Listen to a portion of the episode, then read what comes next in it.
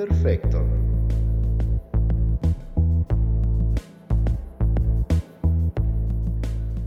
Hay días que vas al sanitario y sientes que alguien te observa.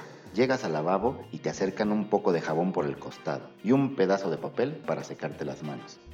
Sí, son esos personajes que encontramos en los baños de la ciudad y que regularmente se encuentran vestidos de pantalón negro y camisa blanca a la vieja usanza del mesero más clásico.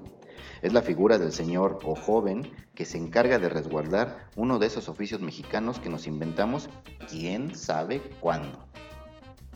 Sería interesante investigar el origen de muchos oficios que existen en el país, desde el viene viene, limpia parabrisas, el que vende lotería, pepitas, cigarros, chicles, aguas, el que pasa con el silbato en las noches y por supuesto, el güey del baño. Este caso me es particularmente interesante ya que, si no mal lo recuerdo, estos personajes comenzaron a aparecerse en los salones de fiesta donde después de comerte el mole y tomarte dos o tres tragos, entrabas al sanitario muy dispuesto a seguir en la íntima relación entre tú y las dos cervezas que te obligaron a llegar hasta el váter, donde te encontrabas al más nuevo de los meseros ofreciéndote un pedazo de papel, chicles, perfume, loción, gel y hasta condones.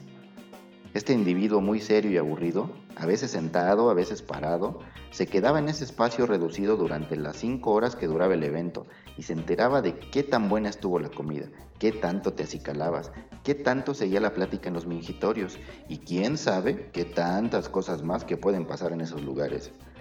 Eventualmente comenzamos a ver una propagación de este personaje que poco a poco se fue reproduciendo hasta en los más inesperados lugares, con diferentes actitudes y servicios ellos, con uniforme algunos, con diferentes edades otros, y con una serie de técnicas enfocadas en obtener la codiciada propina que no es otra cosa más que el sueldo de dicho individuo.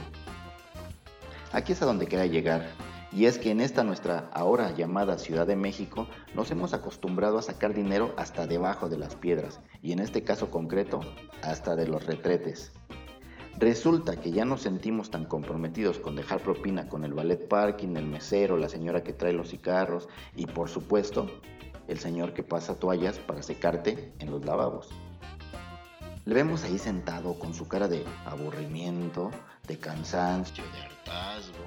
Nos imaginamos a nosotros mismos sentados toda la noche en un bote de pintura con las nalgas frías, escuchando las intimidades de los concurrentes, limpiando el desparramadero de agua por los glifos descompuestos, soportando a los borrachos insolentes y lo más importante, esperando por una propina que es el sueldo de la noche y que debe alcanzar para pagar la renta, los uniformes de los hijos, el mercado de la semana, los pasajes del metro y las peceras, la mensualidad de la plancha, las medicinas de la abuela y los lentes que se rompieron la semana pasada.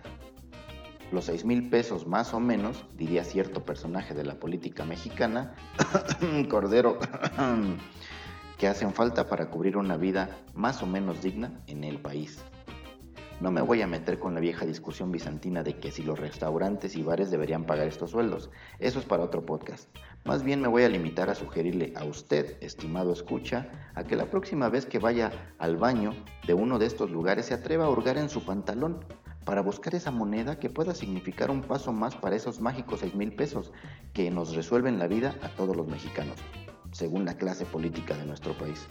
Y si no se puede llegar a tal meta, al menos seguimos garantizando oficio tan digno como el de limpiar nuestra propia mierda.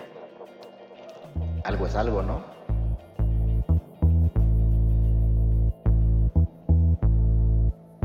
Imperfecto.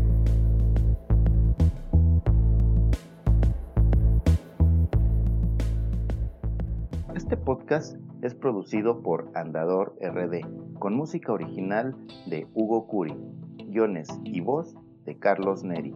Nos encuentras en Facebook, Instagram y YouTube como Producciones Andador RD y en Twitter como arroba.